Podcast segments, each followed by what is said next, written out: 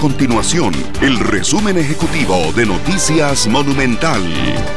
Hola, mi nombre es Alejandro Meléndez y estas son las informaciones más importantes del día en Noticias Monumental.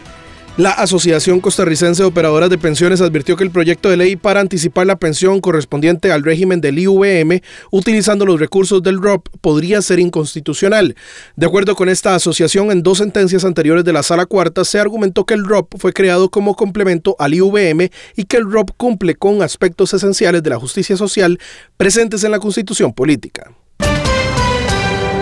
El marchamo más caro del periodo 2024 corresponde a un vehículo del año 2021 al cual le corresponde pagar más de 11 millones de colones, mientras que el más barato es un automotor del año 1989 y debe desembolsar poco más de 67 mil colones por el derecho de circulación del próximo año, según consta en la información del INS. Entre otras curiosidades, el carro más antiguo entre los 1.7 millones de marchamos puestos al cobro desde el 3 de noviembre es un vehículo del año 1919 cuyo dueño debe pagar poco más de 68 mil colones.